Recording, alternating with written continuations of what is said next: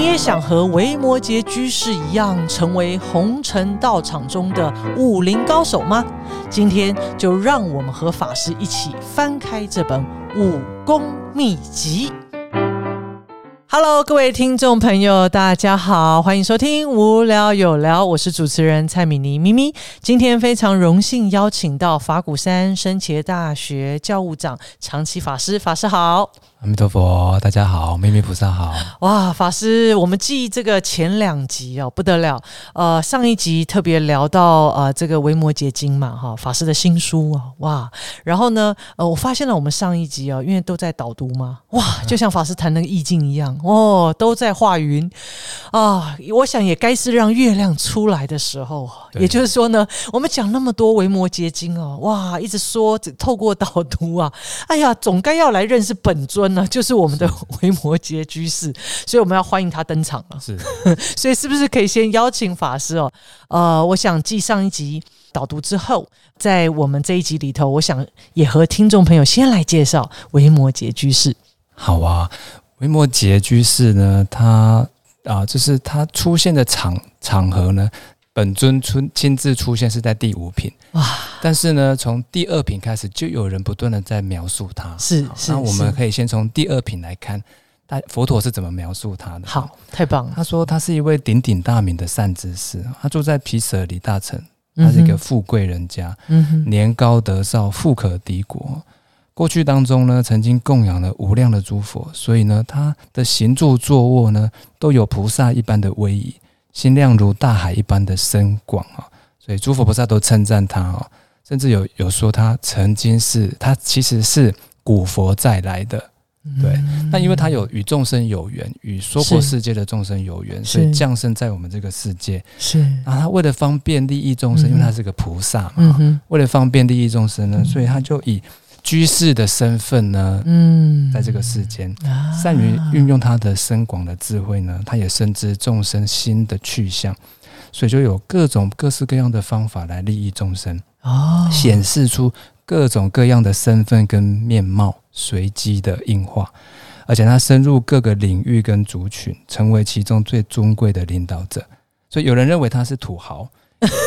为什么呢？因为他很富贵哦，可是却经常出入赌场跟妓院。为什么？因为赌场跟妓院有他要度的众生。是，是那有人认为他像一个禅师，经常的关机斗教，责备这个小圣的阿罗汉，甚至连菩萨都都都被他责备啊。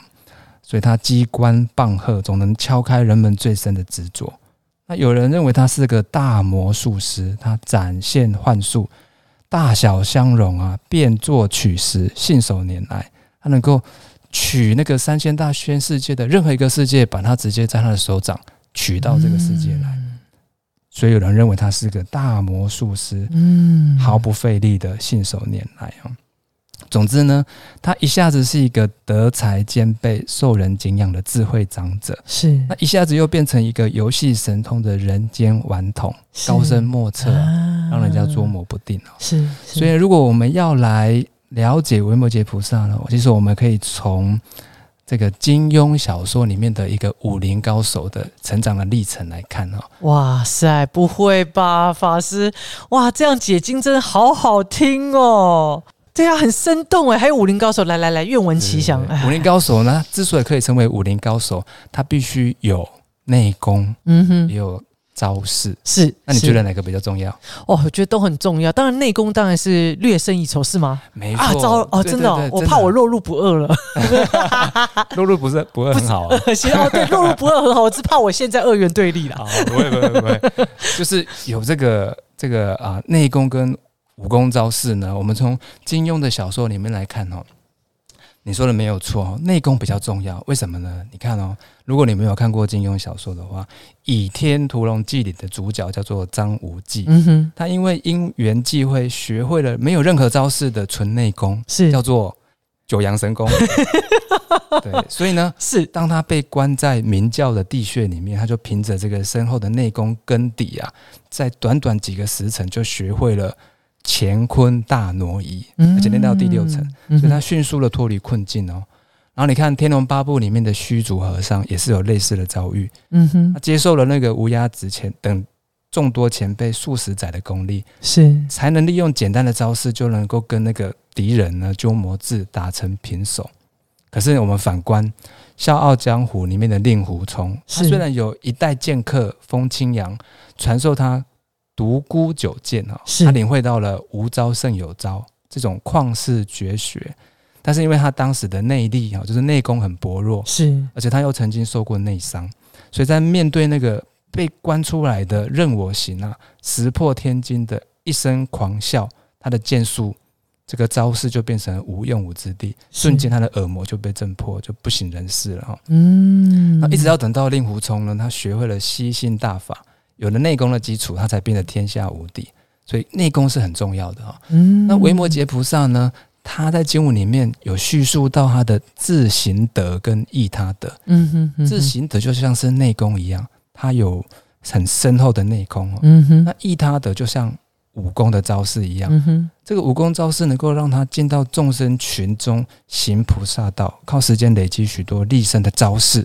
嗯但是呢，还是需要有自自行的哈，自身强大的内功为根基哈。是所以，如果我们从佛法的名相来看的话，他先得到智慧，是有了不受烦恼左右的这个智慧呢，能够看穿众生困境的这个智慧呢，他才能够去施展这个方便，也就是武功招式。是我们解菩萨呢，他有很多展现菩萨道的大型方便哈，但我们要学习嗯维摩诘菩萨的，不只是这个武功招式，是我们更要学习他在因地里面所累积出来的武功的那个内功。嗯对，这个是这个啊，维摩诘菩萨，我觉得他真的是一个，如果从武侠小说来看的话，他就是一个内功跟招式兼具的武林高手。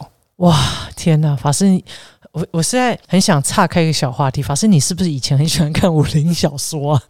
我以前是有看金庸的小说的，那可是我比较喜欢看的还是像哈利波特这种。对，因为维维摩诘菩萨也是一个大魔术师嘛，是哈是是是是很奇幻的。所以，所以你知道法师哇，好引人入胜哦。如果我们讲说角色分析，哇，法师你分析的实在太好了啊、我们大家可以想象，维摩诘居士呃是用呃原来有这么丰富的不同的面相啊、然后呢，在世间哦，看见众生需要什么就出什么招，哇，对，太强了，真的太强了。那既然这么强，那法师我们应该要再看下去，有没有？哈，对 对，我觉得因为刚刚提到维摩诘菩萨，他有事先各式各样的身份，对不对？对，那我觉得最对我来讲最有感觉，而且最能够学习的一个身份叫做众中尊。哦，哎，法师，我们要稍微这个白话一点，众是哪个众众就是在团体里面有很多人，啊？所以众他还是能够成为典范人。啊，所以尊是尊贵的尊，对尊贵的啊尊众中尊。哦对，为虾米嘞？对，哎，这样法师怎么不知道为什么？可能是讲到武林，武林高手突然讲话都开始有点要，有点感觉要这个腔调。对，好像也不带戏了。对对，要开始了。对，这个重中尊的意思就是刚刚您提到的。一般人呢，我们如果跟人有一点距离的话，我们会距离带来美感嘛。是。尤其是假设那个跟我们有距离的人，又是一个很在我们心中是一个很超越的人，是是。在我们心中是一个啊一尘不染的人，是，那我们就会升起很多很多的恭敬，对对对不对？可是如果这个人呢，他就生活在你旁边，是，他的所有的丑陋呢，哎，不是丑陋啦，对就是一言一 对行对。都被你看到的话，是那个已经没有那个距离带来的美感是啊。是，这是什么状况？就是一个人在一个团体当中，被每个人都因为生活在一起，被每个人都看见的话，他就不再成为一个可以让人家敬仰，比较不容易成为让人家敬仰的是典范了。是是可是无摩诘菩萨他很特殊，他呢既在，因为他要利益众生，必须在团体里面啊，必须在人群里面是啊，哪里有众生需要他，他就到那里呀、是所以他浸润在人群里面，竟然也能够成为众中尊。我觉得这是很了不起的地方、哦。哇！所以法师要不要来多分享一下？对，呃，为什么维摩诘居士可以在众人当中依然保有这样子的，呃，让让大家可以升起这样恭敬心？对，我觉得根本的原因呢是呢，他在众中呢，他呢他会了解这个人需要什么。如果不知道对方需要什么，嗯我们如果只是一昧的施展武功招式，一面的施展手段的话，我知道假装耍帅，对我们不仅不能办法帮助到对方，反而有时候会造成伤害，误伤了对方。这样，嗯嗯那我我觉得维摩姐之所以能够成为众中尊，就是他每就像圣严师傅一样，嗯。圣严师傅都期许我们弟子们啊，就是希望呢，我们在看到每一个人呢，我们都第一个念头都是对方需要什么，我能够帮助他什么。嗯，是。我相信我们解菩萨之所以能够成为众中尊，就是他知道对方需要什么，嗯。而且能够恰到好处的运用方便的法门，而且这个法门是立基于慈悲心。是。它的关键在于它能够分别众生的根气的利钝，众生需要什么，是。所以它能够开启帮助众生的方便手段。是。对，所以呢，它随缘教化就会有不同的善巧方便哦。所谓方便有多门众生各有因缘嘛，情况也不一样。所以就是招式了。对，就是招式，嗯而且这招式不是一昧的只有一招，嗯，而是我在长者当中，我就有长者应对的招式；是我在居士当中就有居士应对的招式；是我在那个贵族当中就有贵族要应对的招式。是是哦，在婆罗门当中，在王子当中，在庶民当中，我都有他可以应对的招式。是，这个招式呢，每个人的情况不一样，嗯哼，就像名贵的药啊，不一定能够治好病，是关键是什么？要对症下药。嗯，所以一棵很大的树可以做栋梁，可以支撑大厦，是可是一棵小树可以做什么？做盆栽啊，嗯做盆栽也是可以装饰门面，也可以发挥效果。这就是维摩不杰菩萨的大用。所以这个大用并不在于施展的手段的的这个高深莫测或者什么，而是适合对方的，就是最好的手段。嗯，我相信是，因为这样子，所以他才可以到不同的群组里面、不同的团体里面，都还能够成为典范，成为大家尊敬的对象。我觉得这个就是对我来讲，因为我们在生团嘛，是在生团出家，是每个人都有他要面对的各种不同的领域，有我们的工作领域，有我们的其他的人际关系的领域里是面。那我们怎么样能够成为在那个领域里面，至少不伤人、不自伤伤人？我觉得我们都可以学习我们解菩萨，看到对方的需要，我能够帮助他什么，是而且是恰到好处的哦。啊，所以法师刚刚谈到，就是就像是深众一样，呃，我们还是要触及众生很多不同的需求，对对不对？所以，所以我所以对于法师来讲，就算我，哎，对于这个呃，怎么我们讲说哈，呃，我们法鼓山的法师真的好厉害，奇怪了，好像什么都会，其实都是因为为了要呃看到众生有什么需要，所以呢，不断的努力在学习哦。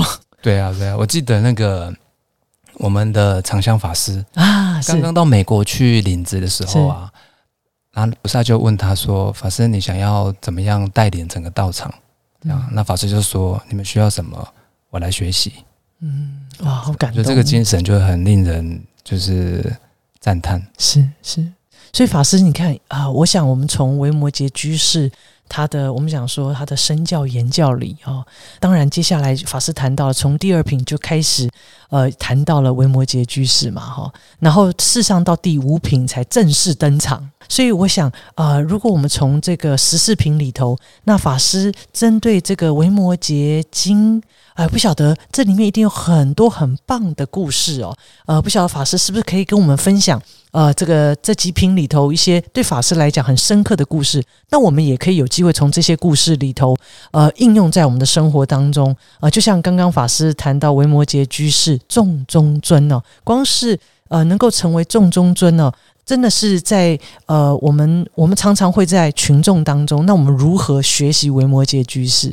那在故事里头，我相信一定有很多情境，让我们可以更认识维摩诘居士，以及更了解他是如何那么的应机说法，以及运用在生活里。是，所以我我想说，那我可以现在介绍，我觉得带我入门的第三品，好，第！三品里面的啊，维摩诘像禅师一样施展着这种棒喝的手段，哦，这时候算是什么角色？对法师来讲，哇，什么意思？就是说啊，我一说啊，法师要棒喝这个角色，他就是呃，刚刚法师谈到他又是魔术师啦，哇，有时候像禅师、禅师的角色，禅师的角色，OK OK，太棒了。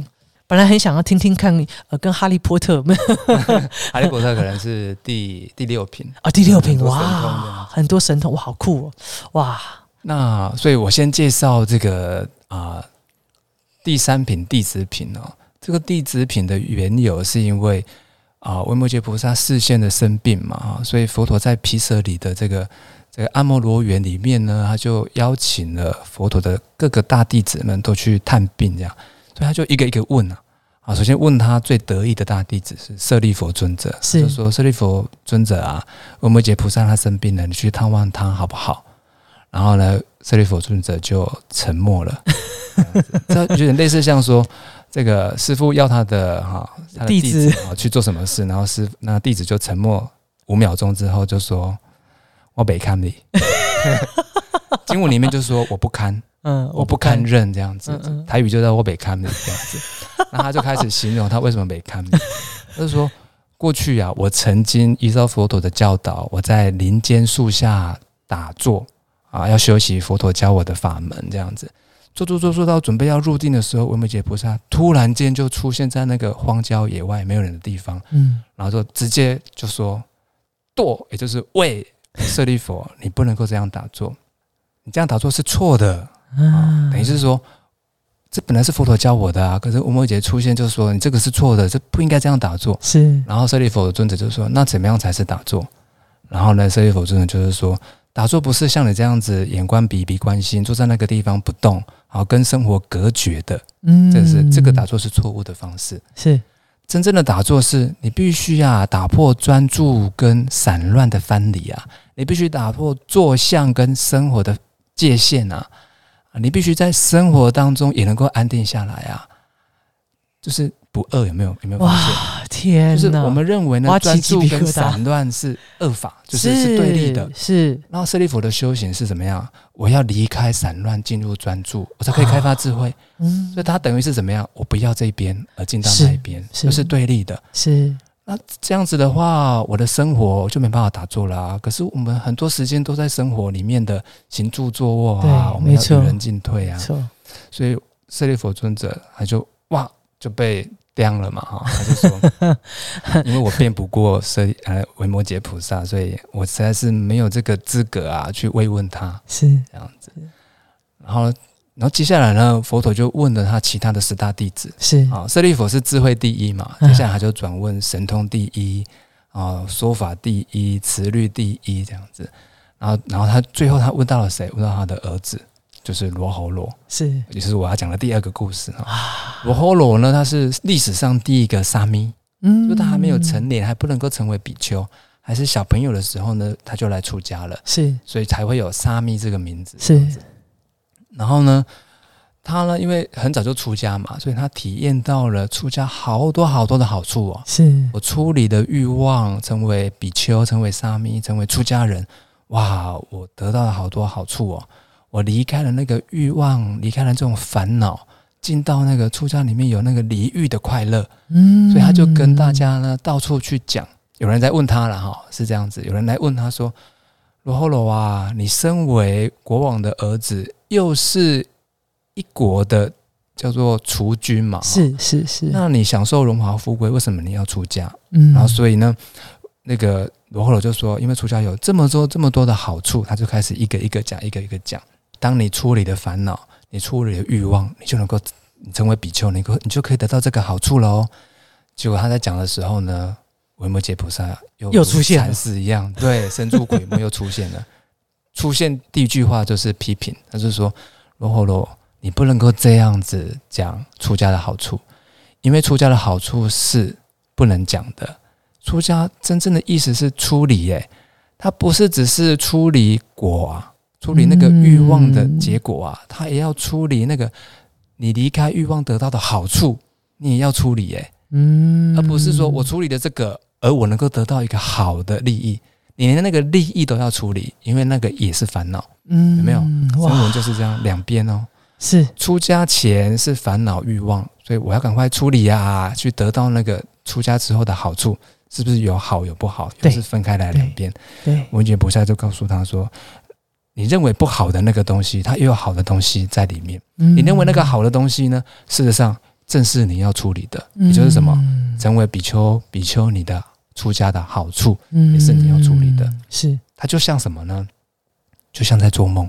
嗯你在梦中作恶多端，杀人放火，对，你会被法律制裁嘛？你被关了，这样你受了许多报应，这样子。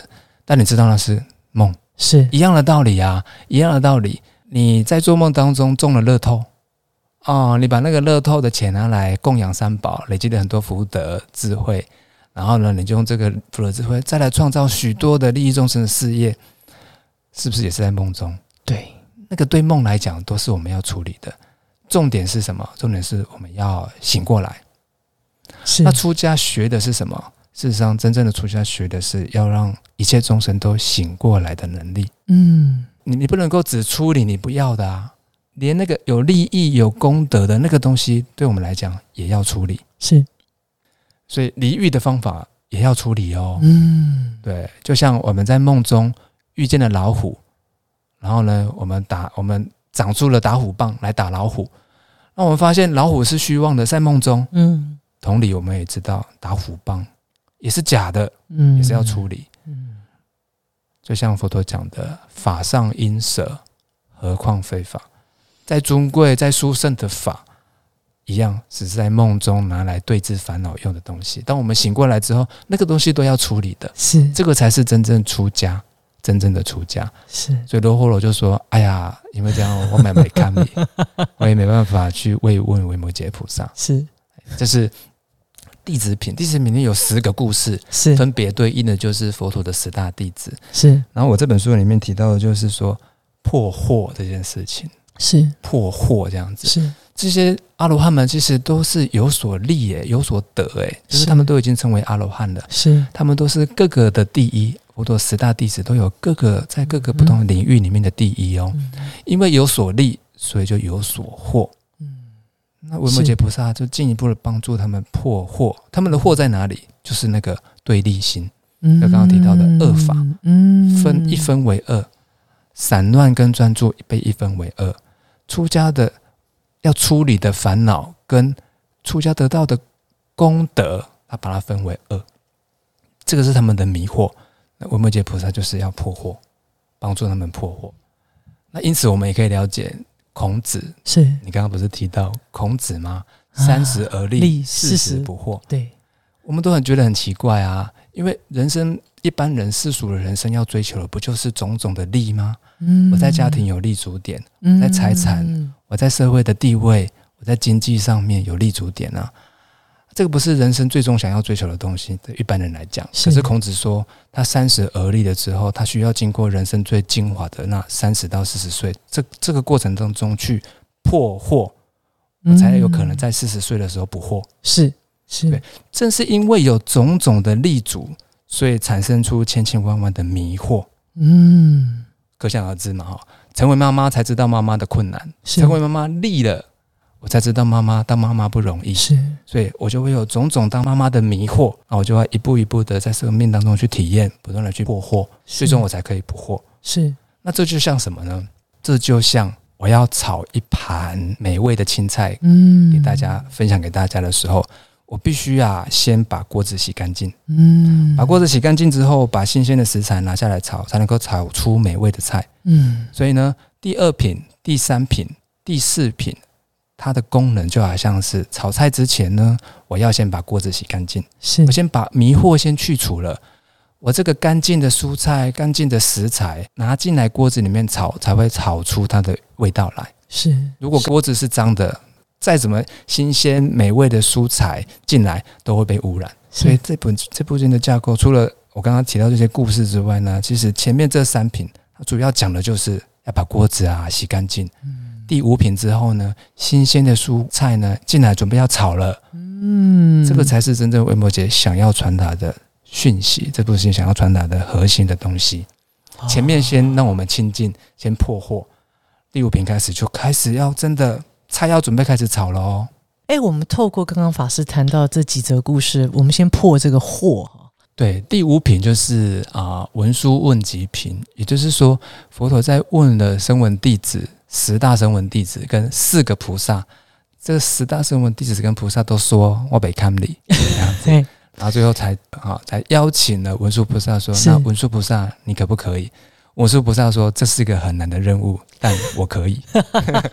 所以文殊菩萨一说我可以之后呢，哇所有本来不要的菩萨跟声闻弟子都说：“那我也可以去。”就浩浩荡荡一群人就到了维摩诘菩萨的斗室，哦他家里面是去。是是，那维摩诘菩萨他感应到了，他竟然做了一件事情，就是把他的侍者，把他的那个住的地方全部都空掉，只留一张床，他躺躺在那个地方，然后就开始了来慰问了，就一就就一进门了嘛，一进门他为什么要把这些空间都去除？他其实他要引发大家的好奇，嗯，这里面有很多法意在的哈，它里面想要透出来的就是空性的智慧。是。所以我们觉菩萨第一个想要传达的是佛教最核心的东西，就是它透过外在的空无一物来显现最重要的核心思想，就是空。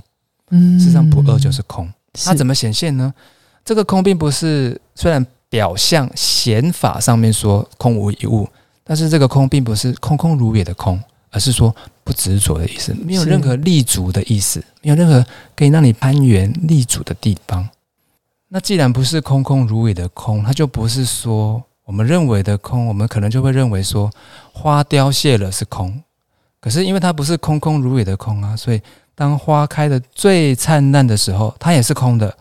所以呢，他们在一问一答之间呢，这个菩萨们就问：那这个空要如何求得呢？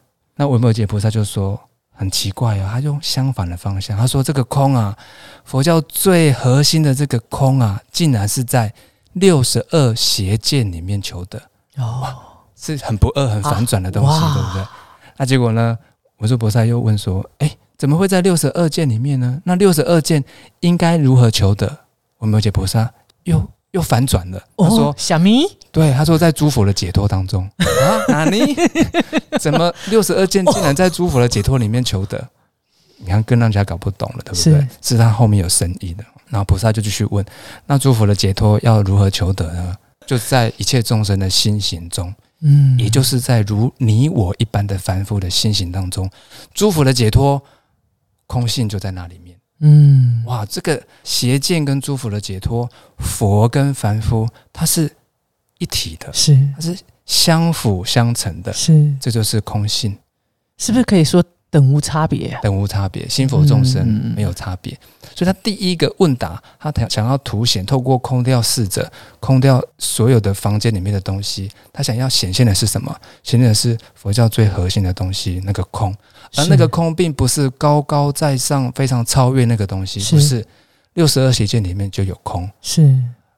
一切众生心行里面就有空。空，所以他告诉我们说，你要寻找空啊，不用远求，是。就在你的起心动念当中就有空了。是。这个是我们要先掌握的，先具足的。是。那因为一开始的问答结束了之后，总是要回到正事嘛，哈。是正事就是文殊菩萨来的目的是为了要慰问维摩诘菩萨嘛哎，。对对对那他这个慰问很特别，一般我们问候都说啊，那你还好吗？哎，对身体有没有哦很不舒服哦？那哎，通常都是我们碰到就生病的人，大概都是要先问候啊。对。文文殊菩萨一开始也是，这是人之常情嘛。是是这个他都有问，他甚至还问说你的病是怎么是因何而起的？是所以维摩诘菩萨就讲的那一句非常震撼人心的话，说众生病故我病。嗯，他中他他因为他他所以他生病是因为慈悲心而生病的、嗯嗯嗯，啊，所以文殊菩萨也有这样子一般的慰问的方式，但是是他特别的地方是一个高明的慰问者，他绝对不是只是安慰而已，是。他是用反问的方式。哦说维摩诘菩萨呀，我们如何去慰问生病的菩萨？是，他反客为主、欸，他他本来是来慰问菩萨的，慰问生病的菩萨，啊就他反问也是一样高明的维摩诘菩萨说：“那我怎么慰问生病的菩萨？” 那维摩诘菩萨就开出了处方签，哇，那对是开出，了赶快赶快，法师什么处方签呢？他开出了两个处方签，就是是空性的智慧跟慈悲，要拿来自调的处方签。啊我们都说我要先安自己的心，我才可以安众生的心嘛。是所以他第一个处方签是先关照自己，怎么关照自己呢？透过慈悲跟智慧。是，所谓的智慧是什么？就是所谓的空性。就刚刚我们提到那个，嗯，第一步要先知道，这一切世间的一切法皆是空啊。空的目的是为了让我们不执着。所以呢，嗯经文里面就提到有三种空：是我空、法空。啊，如果我执着空，我也要空，叫做空空。他先提点了“空”这个字，啊。这个这个啊智慧之后，这样还不够，他还要用慈悲心来调和，是，因为只有空会太理性了。是是，他说你这个这个三个空空完了之后呢，你还要用慈悲去调，是。慈悲怎么调？你要转向看到众生，嗯，看到众生值得悲悯，需要悲悯，然后你就会内心里面就会更柔软。对所以他第一个处方签，第一个遇到菩萨生病的，所谓的病，并不是真的外在身体的啦，是而是我们之所以不得解脱，因为我们有新的病啊，就需要慈悲跟智慧啊，这是第一个层次，叫做空悲自调。嗯的处方签哦是。哦，那第二个处方签会是什么呢？法师，第二个处方签就是佛教的二慧，两种智慧。哪两种？第一个空性的智慧，这个空性的智慧是我不受外面环境的影响，能够做自己的主人的，智商也是空性的智慧。嗯，然后它不只是这个哦，它还有看穿众生迷惑所在的智慧，嗯。也，就是不只看清我自己，它也看穿众生的需要的智慧。是，第一个是智慧，第二个叫做方便慧，也是、嗯。也就是我刚刚所说的那个武功招式啊。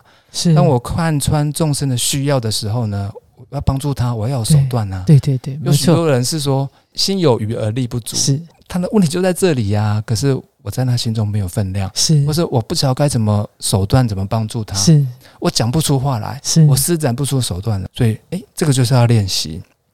好，所以第二个处方签是要有学习两种智慧，一种是看穿众生迷惑所在的智慧，第二种是我要怎么施展能够实际上恰到好处的帮助到众生的智慧。那个智慧叫做方便慧。是对它其实里面也有提到说，假设啊，我缺了一个也不行，哦，缺了一个就还不能解脱。嗯，我缺少了，我只有看穿众生的迷惑，而没有方便慧，我也没办法解脱。等于是我被方便慧。是，那我如果只有方便，只有武功招式，而没有内功，被人一打就倒。嗯我要帮助众生，结果众生回馈给我的是让我觉得说不如归去，然后我就随众生流转了。啊光有武功招式被众生打败，被众生渡走了，是也不行啊。啊所以他不能够缺少这个能够做自己主人的空性的智慧。经文里面又提到，这两种会呢，缺一不可。嗯你缺一个，就要补充另外一个，这样子。所以，哎，我就觉得说，第五品它以这个病维摩诘视线生病为一个着力点，去开展菩萨道的行持，有没有？哇，真的需要慈悲跟智慧，哇，需要这个看穿众生的迷惑，跟恰到好处利益众生的方便会。我相信每一品的内容都精彩的不得了。但是法师就是说，在这个呃解经的过程当中，我觉得更重要是说，那呃，我们如果从维摩诘经呃如何运用在我们的生活当中啊？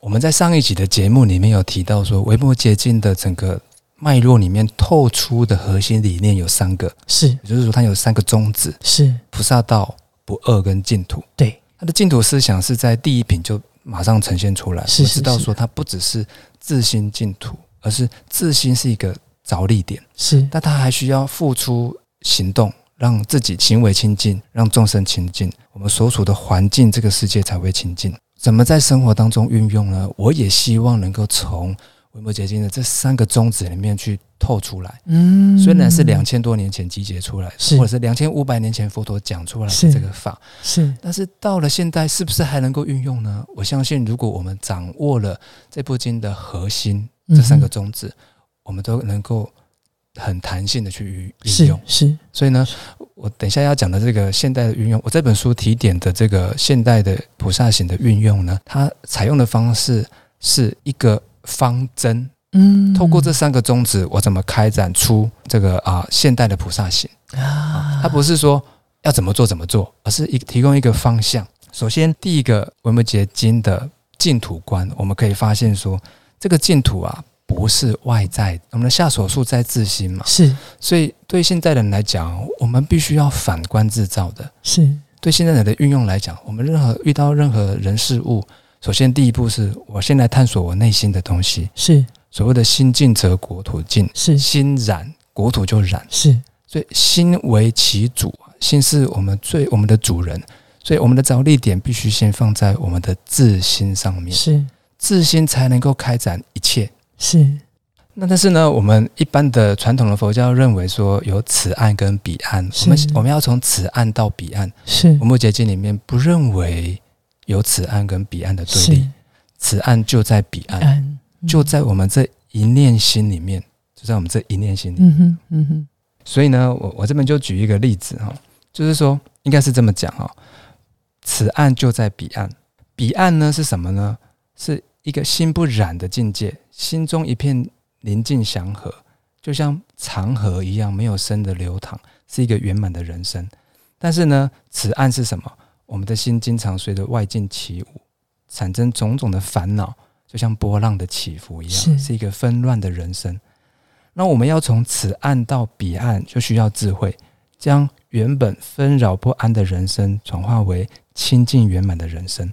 所以呢，他那个彼岸那个净土呢，不是死后上天堂或者往生西方极乐世界，而是只要当下觉醒，我们就置身在天堂，自身在西方极乐世界。是，所以天堂跟极乐世界并不是往外追求的，而是向内探索。这个是我觉得这维摩诘经的净土思想透露出给现代人可以运用，不在外求，而是要往内。然后这边我有举一个例子，我觉得是很相应的就是王阳明。宋代那个开开创这个理学的下下一个里程碑的一个很重要的人物，他在讲学的过程当中，就有他的弟子问他说：“先生啊，你的学问很好，可是呢，很遗憾的是，我有好多事情要处理啊。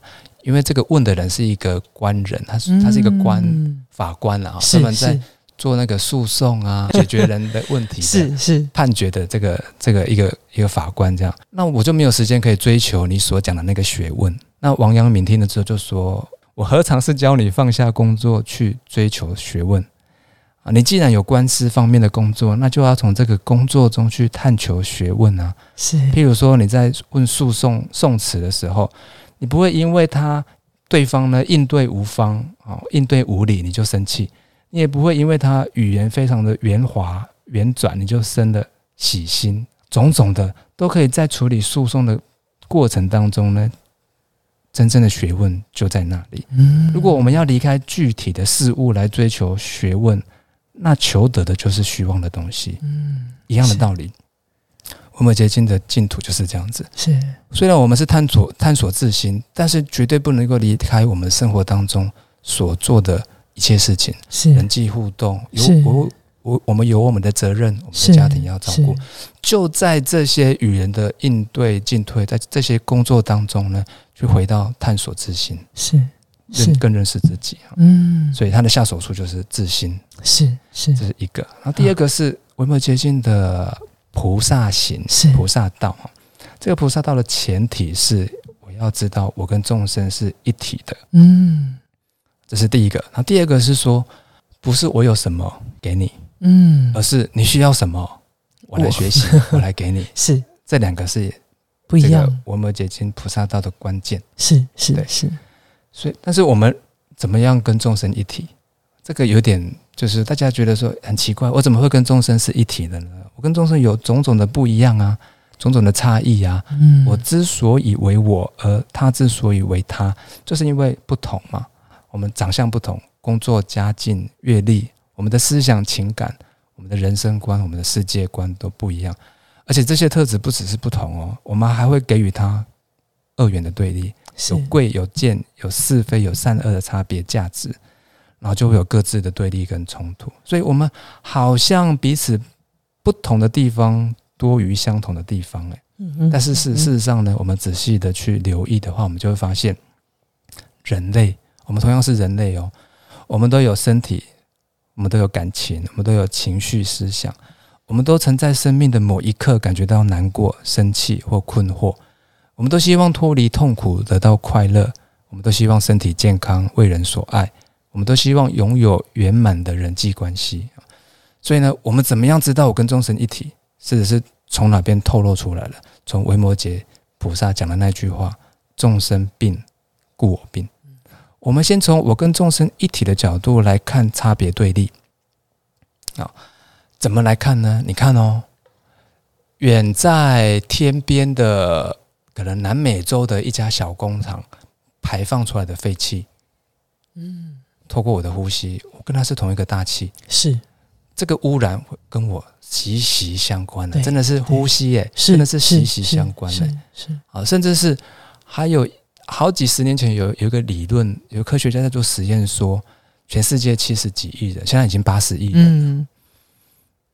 我们只要画线，关系画上画线，不超过七成，都可以跟世界上任何一个角落的人画上关系。嗯。我不晓得那个科学家是怎么做实验的，嗯。那我自己有这样子的亲身经验，就是最近是俄乌战争，是。好像跟我们没关系，远在天边。是。可是呢，我前一阵子收到一封求救信，哦，真的啊，法师。对，就是一个普丁他他有一个叫做征兵令，是。因为缺兵嘛，哈，是。征兵令一发动的时候，就收到这封求救的 email，是一个是一个啊、年轻人，因为他怕被征征召了，所以他立刻马上想来台湾当义工。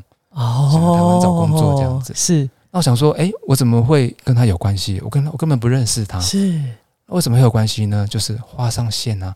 我跟我们深大的，我们深大有个学生从俄罗斯来，哦，然后这个学生，俄罗斯的学生呢，他跟一个做佛教翻译的老师有关系。然后这个佛教翻译的这个老师，刚好他的朋友就是这个想要求救的青年，你看画几条线而已，四条线，就是一个陌生人就跟我搭上关系。是。更何况我们整个大环境牵一发动全身，是。就像师傅讲的，我们都像在一同一个鱼缸里面的鱼。嗯。如果你在那边解大便，大家都会污染。是。同样的，你释放出一点亲近的力量，你也会亲近到所有的人。是对，所以要先有与众生一体的这个观念呢。我要付出菩萨行，我就好像是我自己身体受伤，我希望他赶快复原的那种行动力一样。嗯因为我跟众生是一体的，我就会愿意付出行动去帮助他，我嗯愿意会设身处地的去留意他需要什么，我能够怎么帮他，是所以我会付出行动，开展出菩萨行嘛。所谓的行嗯就是有行动，都来自于我跟众生是一体的这个观念。这个是现代人最需要的，因为我们现在就是价值的分裂、族群的分裂，不管是民族主义也好，或者是一昧的经济发展而不管这个环境也好。现在现在不是气候危机吗？对，其实都是因为我没有把这个地球当成就是我的一份我没有把我自己当成是地球的一份，我没有把一远在天边的受苦的众生当然是我的，跟我是一体的，是。所以就会冷漠，就会无所作为。那我有结晶的菩萨行就是付出行动的，而且是恰到好处，观察到众生的需要，恰到好处的实践，是。恰到好处的行动，这是诶菩萨行我们可以来现代运用的。是是。那再来是这个不二。二不二法门嗯不二法门，我们如何运用在我们生活里哦？对，因为我们刚刚提到说不二法门是极恶而不恶，极恶而不恶，极是哪个极？极。烦恼即菩提，极就是等于的意思，就在恶里面啊，有不二，有不恶，对，嗯。就在那个善恶对错种种的价值的分裂里面，是不二就在那里，啊，因为你中有我，我中有你，是就像什么呢？就像海浪一样，嗯我们看到海浪呢，绝对没办法把海浪往上的高潮跟往下的低潮分开来。是但有没有高潮跟低潮？有啊，我们要给它这个名字啊。海浪往上的时候是高潮，海浪往下的时候是低潮。可是它是一体的，嗯没办法分开。我我不能说我只要有高潮的海浪，我不要有低潮的。我也不能说我只要买而我不卖，嗯，因为买跟卖是一件事情的不同立场的角度说的。是就好像我们现在面对面，你的左边在那边，而我的左你的左边在那边嘛，我的左边在这边，好像不同边，对不对？嗯，但是呢，我们是不是只是因为站的角度面向的不同，所以有没有真正的左边？没有没有真正的左边，而是因为完全在这个立场。那我可不可以改变立场？可以啊，我跟你站在同一边，那我们的左边就一样了。对所以所谓的分别对立，都是人啊画下的界限。是对，所以所以有没有结晶的不二呢？它并不是要离开那个什么都没有、什么都清净无染的、没有语言、没有文字的那个境界哦，嗯而是说，就在这个二元对立的当下，里面有不二，嗯在这个二元恶法里面，我能够自在不执着。那我如何做到不二呢？我我觉得现在的运用来讲的话，我想要举的是那个故事的例子。哦，哇，最喜欢听故事了。你们有没有听过“塞翁失马，焉焉知非福知非福”？对对，就是呢，在边关啊，有住了一户人家，他专门是养马的啊。这个老先生呢，我们叫他塞翁。那这个塞翁有一次啊，他在边关里面有一只，他有一次他的马走失了，走掉了，这样，然后他的邻居就来就来慰问他，就说啊，真是不幸啊，你这只马走掉了，这样。是，然后塞翁就说，这个并不是坏事情。嗯你就说你怎么知道这不是坏事情？果然，过了不久，那只走失的马就带回来好几只塞外的骏马回来。嗯哼，啊，回来之后呢，那个邻居又来道贺说：“哇，真是你看走了一只马，结果他带回来好多都是这么良骏的马。”那塞翁说什么？他说：“你怎么知道这不是坏事情？”嗯，果然没多久，他的儿子要因为塞上的马都是很野的马嘛，是，所以他儿子在驯马的过程中马上摔下来。嗯就变白咖。然后那邻居又来慰问说：“真是不幸啊，你的儿子这样子节哀啊。哦” 然后塞翁就说：“你怎么知道这不是好事情？”嗯，果然没多久，因为边关有战事，嗯所以皇帝就征召要征兵了。是，那因为他的儿子白咖就没有被征召走，啊所有被征召走的这些子弟们可能都战死战死沙场。所以呢，这件事情如果从道家的角度来讲，叫做“塞翁失马，焉知非福”。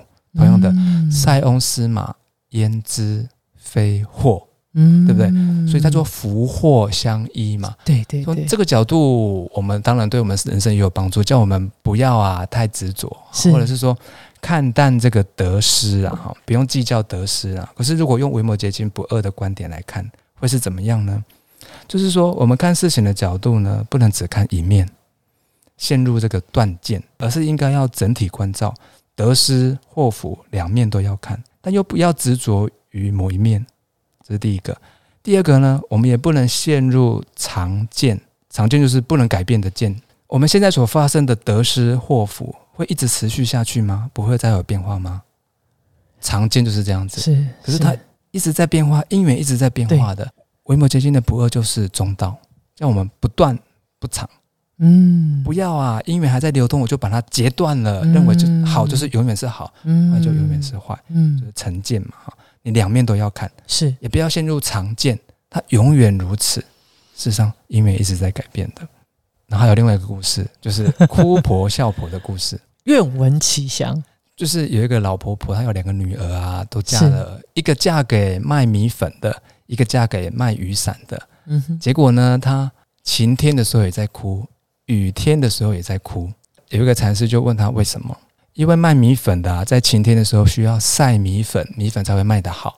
可是呢，卖雨伞的需要下雨才可以卖得好啊。是是，所以他晴天的时候没有下雨的时候呢，他就想到他那个卖伞的女儿好可怜哦，然后伞卖不出去这样。然后雨天的时候啊，就想到那个卖米粉的女儿好惨哦，没办法晒米粉，米粉一定卖不好，是所以他下雨也哭，大太阳他也哭。那禅师就告诉他说：“那你何不转念？晴天的时候呢，你就想着你那个卖米粉的女儿呢，有阳光可以晒，太好了，可以卖得很好。那雨天的时候，你就想着你那个卖雨伞的女儿，哎，雨天的时候可以卖得很好。是这一般人是这样，转念的功很神奇，对不对？对可是如果我们从维摩诘经不二的角度来看，就不只是这样子，是它会是不取不舍哈。怎么说呢？老太太从负面的思维转成正面的思维，当然可以天天欢喜哈，这是转念的神奇效果。但是不管是正面或负面，都选一面嘛，它都是偏执。是，如果是文博结晶的角度来看呢，他主张是不取不舍。为什么呢？因为嗯大家想想看哦，阴天怎么办？首先第一个，不管晴天雨天，他哭或他笑，跟他女儿都没关系，嗯对不对？是所以你忧愁没有必要啊，你欢喜也没有必要，不会说你欢喜就卖得更好，是，这是一个嘛哈。当我为一个女儿感到高兴的时候，同时我这是在伤害另外一个女儿，没办法两全的嘛。更何况是如果遇到阴天怎么办？还要哭还是笑？所以最好的办法就是晴天就让它晴天，雨天就让它雨天。我不做正面，也不做负面，就不必忧愁，也不必欢喜。这是真正的中道，就是是我完全接受雨天，我就接受雨天；是阴天我就接受阴天。我嗯因为我知道因缘一直在改变。嗯，我不需取舍。维摩诘经的中道不二就是这样子。这个就好像禅师一样，他就是在你最执着的地方把你扭断，把你扭断，并不是要你到另外一边去呢，而是要你超越两边都不执着。所以不需取舍，不需断常见，这是维摩诘经的不二，也是希望能够。哎，一般我们啊，现代的人的生活呢，也是这样子。我们经常都是取这边而不要这边。那如果我们学了维摩诘经的这个，我们了解了维摩诘经的不二思想，我们就会承担，我们就会接受，不管好或不好，其实都是生命给我的功课。是我就是随缘尽分去做，该怎么做就怎么做，不取不舍。这个才是我们诘经想要透出来的不二的观念。哇！太精彩，太精彩了，法师。我们透过维摩诘经哦，呃，从这个维摩诘居士谈起，然后聊到在维摩诘经里头的这些故事，哇，好听的不得了。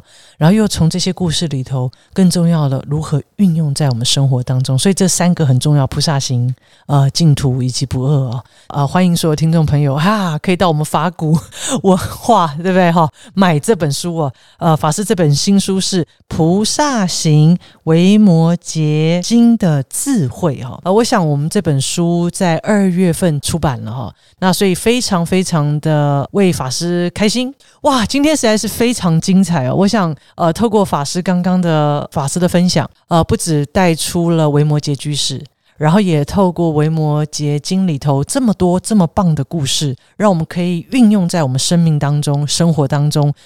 呃，我想从我们的呃第一集法师从啊法师在社群上面来谈如何在呃每个生活的当下、日常的生活里，然后点滴的累积，然后呃呃把佛法运用在生活，然后分享。啊，然后到呃，这个因缘一转，哇，不得了了，出书了。那我想，所有的这一切的种种因缘，其实我想，呃，法对于法师来讲，其实出家，出家后的呃，好像算是第二个人生吧，哈，可以这样形容哈。呃，似乎好像为法师也开启很多，呃，可能法师也没有预期。的自己本来生命的潜能跟样貌是吗？法师，没错，我觉得我如果不出家，不是现在这个样子。哇，出家真的生团给我很多学习的机会，给我很多养分。是是，所以我想在下一集也跟听众朋友预告，我们在下一集会来聊聊法师出家的因缘。以及在出家后，法师是一定有很多呃，像法师这么生动有趣的一些修行故事哦。所以呢，欢迎我们听众朋友呃，在下集一定要准时在线上和我们相见哦。再一次感谢法师，谢谢秘密菩萨。那各位听众朋友，拜拜，拜拜。